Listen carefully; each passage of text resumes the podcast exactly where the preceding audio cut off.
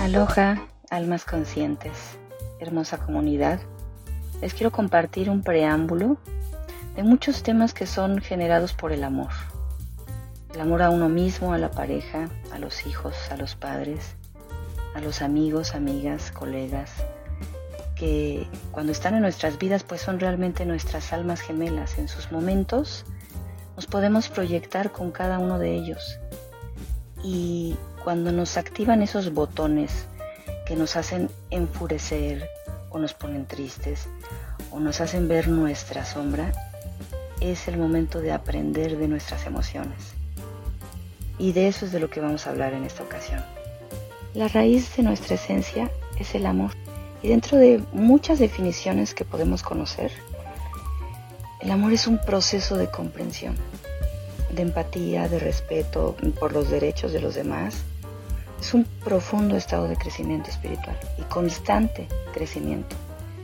Es querer la felicidad del otro y, no es, muchas veces no es nada fácil, sobre todo cuando hay alguna clase de conflicto que nos detona algún botón emocional donde estamos perdiendo el, control de la cabeza, que en realidad es de nuestras emociones, y nos causa furia, frustración, dolor, todo eso, en todo eso se engloba realmente la proyección de nosotros mismos.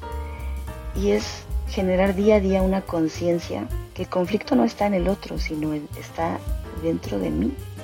Porque lo hemos escuchado muchas veces, no es afuera, es adentro. Y ese adentro es, voy a ser observadora, voy a tomar un respiro y voy a, soltar y confiar. ¿Qué está pasando? ¿Por qué me está detonando esta emoción? A ese grado de querer eh, insultarlo, ofenderlo, triturarlo muchas veces, ¿no? Que en este caso, bueno, estamos hablando de la pareja. También nos, sucede con los hijos, con los padres, con las amistades, con, mucha gente, ¿no? pero en esta ocasión hablando principalmente del, amor a la pareja, eh, es curioso, ¿no? Iba a tocar muchos otros temas, pero todo engloba al trabajo en pareja y el principal tema es el amor. Y bueno, cuando buscamos la felicidad del otro, la felicidad es, es un estado de paz, sin euforia, sin sufrimiento. Y nuestro principal propósito en este juego de la vida es aprender a ser felices por nosotros mismos, sin los apegos a la pareja, sin las dependencias, nada de esto, desde nuestro interior. Y sí voy a ser muy reiterativa, porque esto es algo que lo, he trabajado y lo sigo trabajando y lo seguiré trabajando, que es un constante estudio y poner en práctica principalmente. Porque yo sé que me van a seguir detonando infinidad de veces esos botones emocionales, pero ya está en mí. Si decido tomar conciencia y ser observadora. No tanto de, de, mi pareja, sino de mí misma, de mis reacciones, de mis emociones. De cuando, cuando me habla el ego o cuando es mi ser. Me explico, es, es aceptar mi sombra y mi luz al mismo tiempo. Y la pareja pues realmente es una proyección de mi estado de conciencia. Por eso es nuestra alma gemela. Tenemos la enorme bendición de ser observadores y que muchas veces hay conflictos, hay situaciones que nos generan incomodidad y bueno, lo más fácil es, querer eh, retirarme y terminar esa relación o divorciarme o soltar, ¿no? se refiere al conflicto, lo suelto, voy a respirar y voy a confiar. Que toda esta situación, aunque no me guste, aunque me incomode, tiene un propósito y es para bien. Esos conflictos son necesarios que, yo los trabaje en mi interior, que sea más observadora de mis emociones y cuando realmente no es sano seguir con esa persona. Porque tóxicos pues todos podemos llegar a ser en alguno o en muchos momentos. Desde mi punto de vista, cuando ya entra un conflicto al grado de, violencia, de agresión física, ahí es claramente separarse. es una línea muy delgada porque es un constante aprendizaje cuando hay conflictos, ¿por qué? Y, y siempre nos pueden ayudar personas externas en terapia, en cursos, que nos pueden ayudar a escuchar la perspectiva de alguien más, porque muchas veces yo puedo pensar que yo tengo la razón, que yo soy consciente y él no lo es.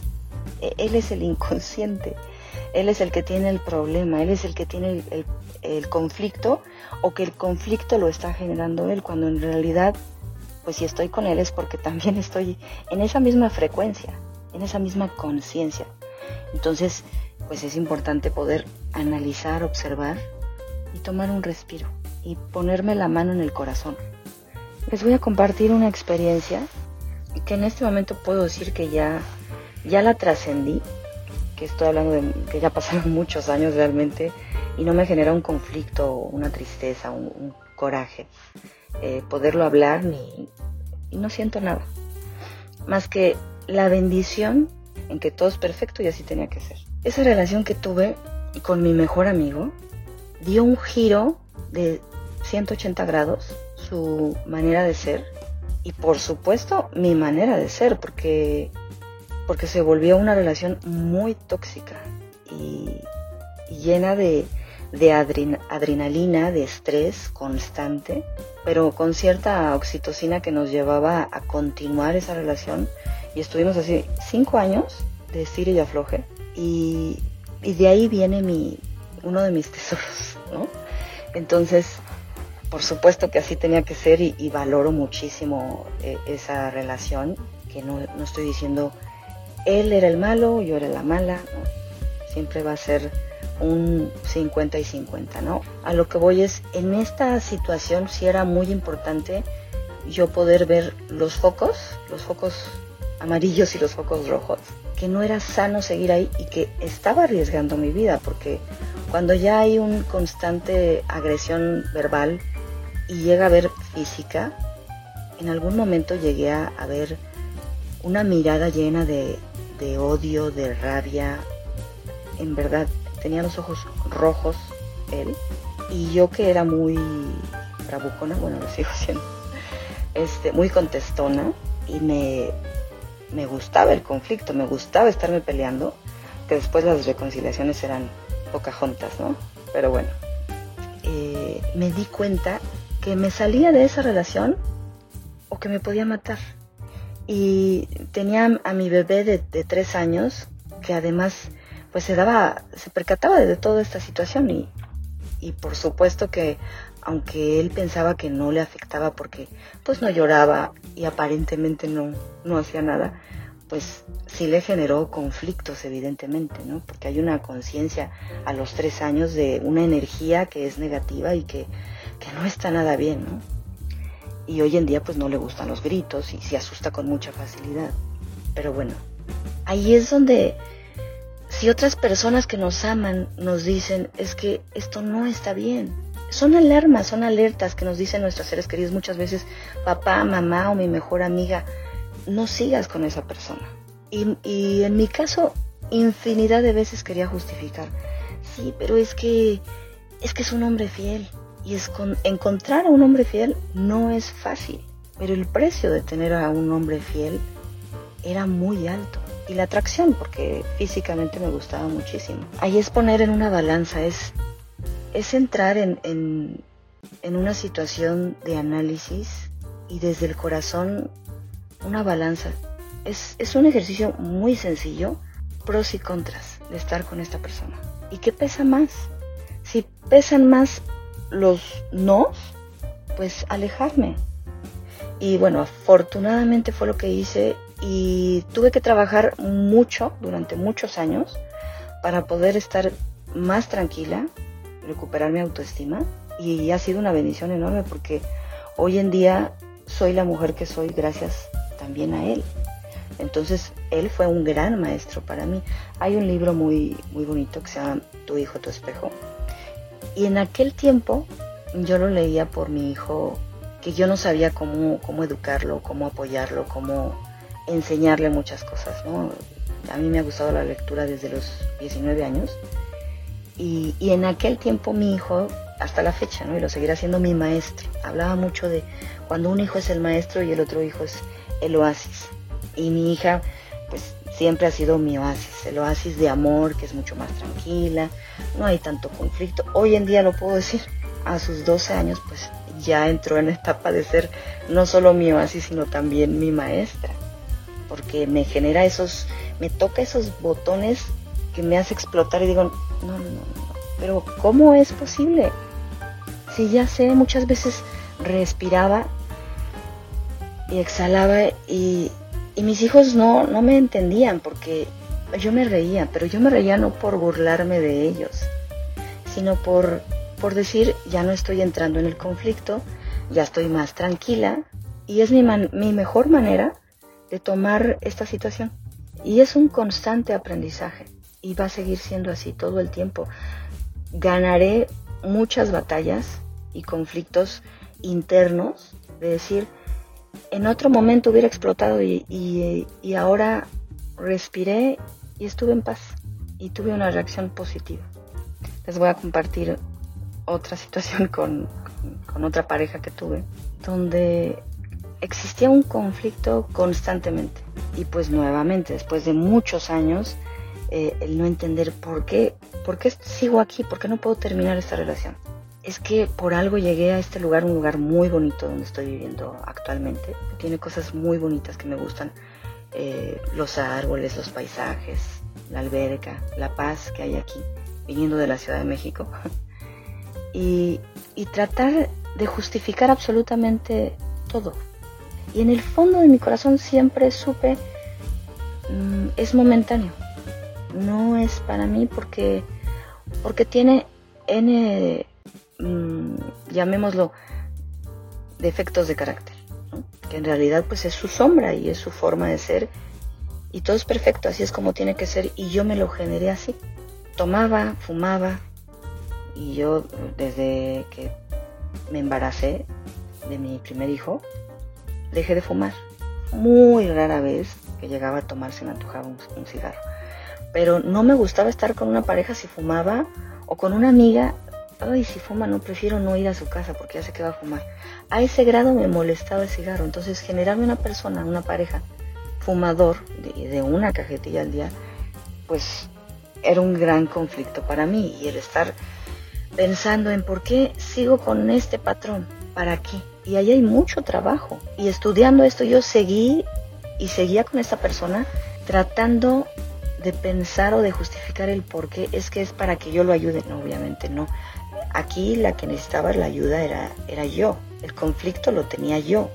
Y no estoy diciendo que me tenía que haber quedado en esa relación, sino trabajar. Si me está molestando de sobremanera, pues ¿por qué estoy ahí? Sí, en cierta forma, pero va algo mucho más profundo. No me gusta que a su hijo no, no le da una, unas bases de disciplina, de guía, de, de respeto a, los demás y a sí mismo y no le está ayudando a, que tenga una autoestima sano y en su vida de adulto pues los, los patrones o, toda la conducta que está dejando que, que, sea tan permisivo con su hijo, pues le puede generar que, que sea un delincuente, porque no marca ningún límite de absolutamente de nada. O sea, casi, casi en algunos momentos digo, pienso que hasta lo podría premiar. Y, sé que suena exagerado, pero así lo he visto. Recientemente llegué a escuchar que compartió eh, como una anécdota lo que llegó a hacer como travesura. Y se le dijeron, ¿y, ¿y qué hiciste? No, pues nada.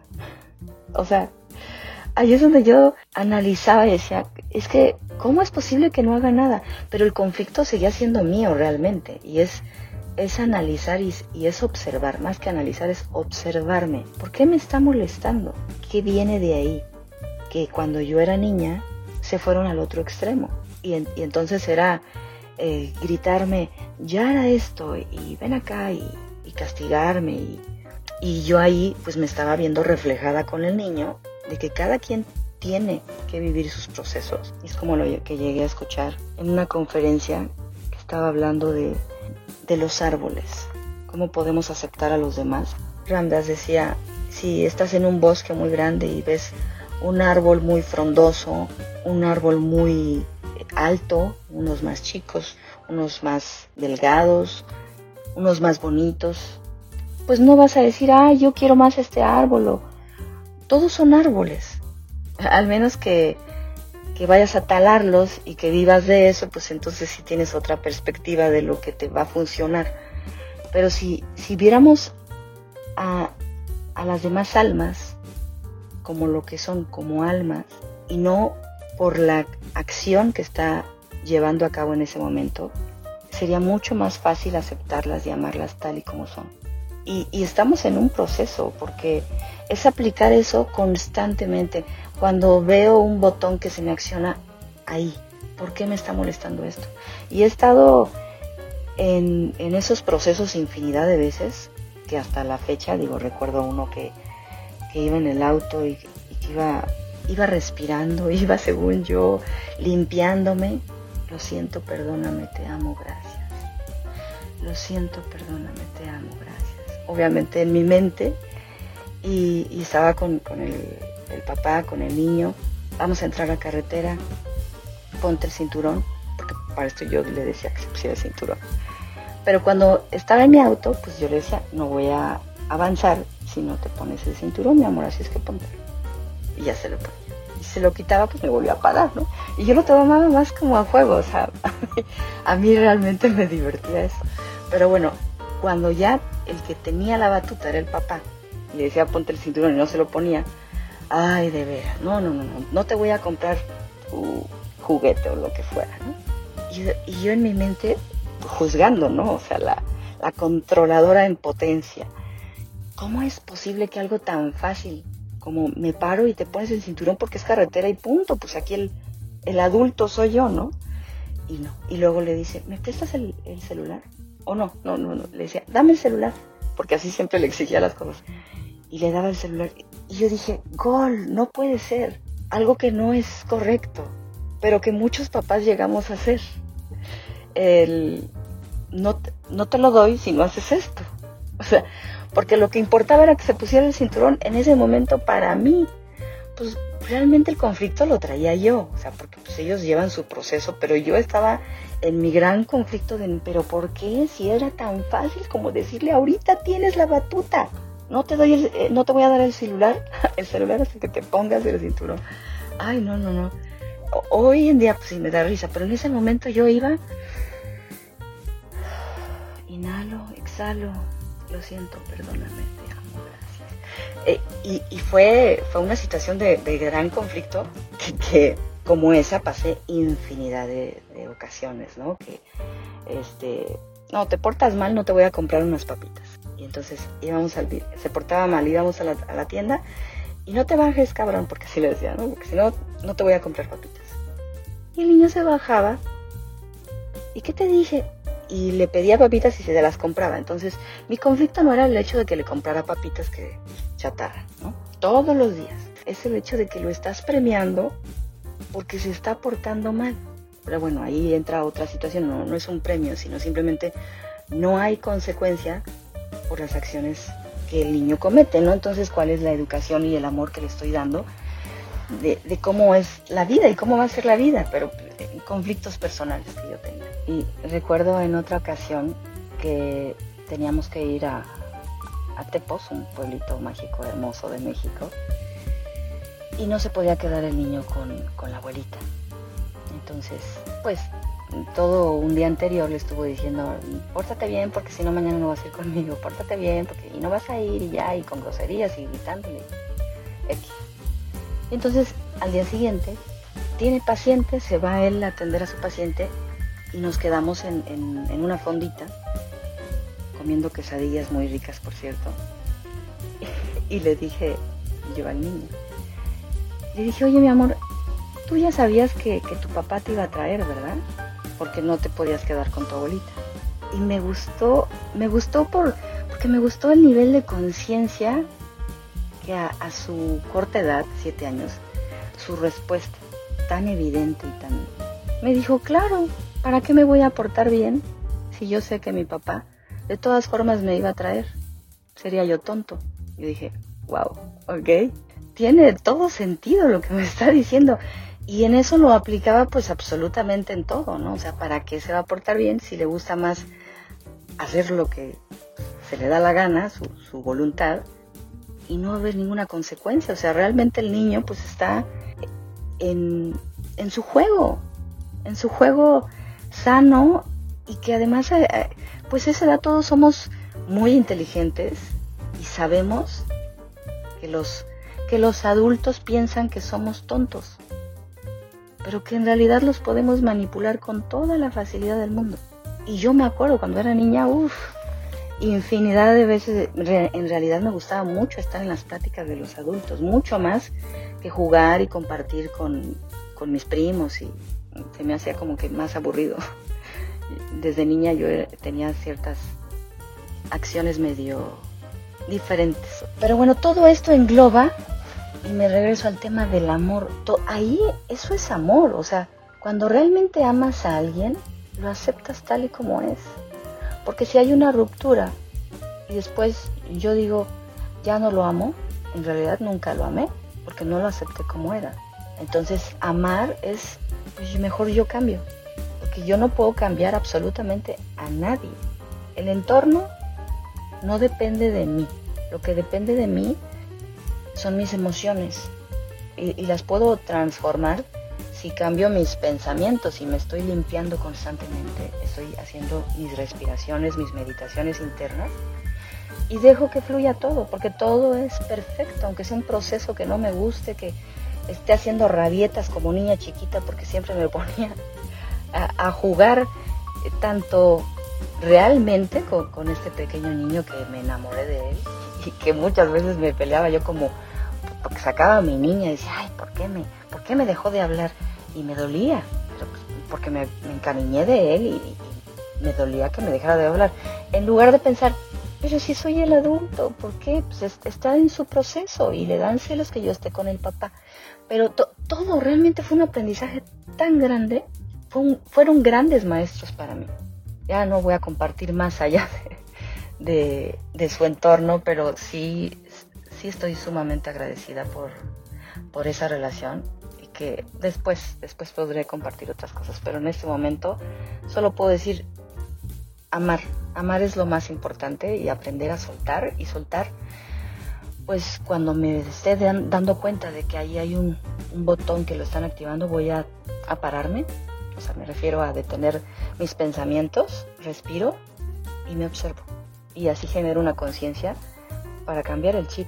Voy a explotar, vale la pena que explote, me voy a enojar o voy a llorar. Y estamos en un proceso. No podemos adelantar la maduración de una fruta, ¿no? Por dar la, la analogía. Entonces, llevemos esos procesos desde ser observadores. Les amo, les bendigo y les agradezco este tiempo.